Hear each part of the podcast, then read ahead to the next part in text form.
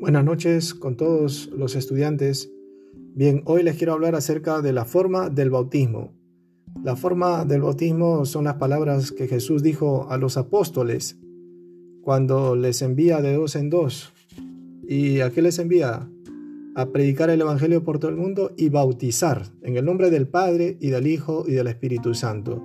Justamente esta última parte es lo que se dice en todo bautismo. Exactamente el ministro va a decir el nombre de este, la persona que va a ser bautizado y después yo te bautizo en el nombre del Padre y del Hijo y del Espíritu Santo.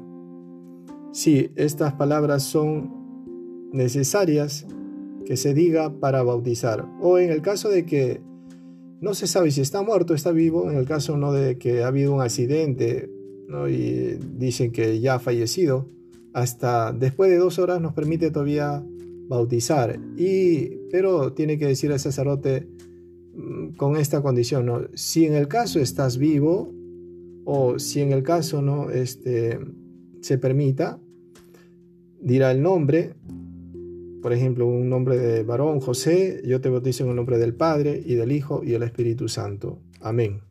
Eso es todo. Gracias.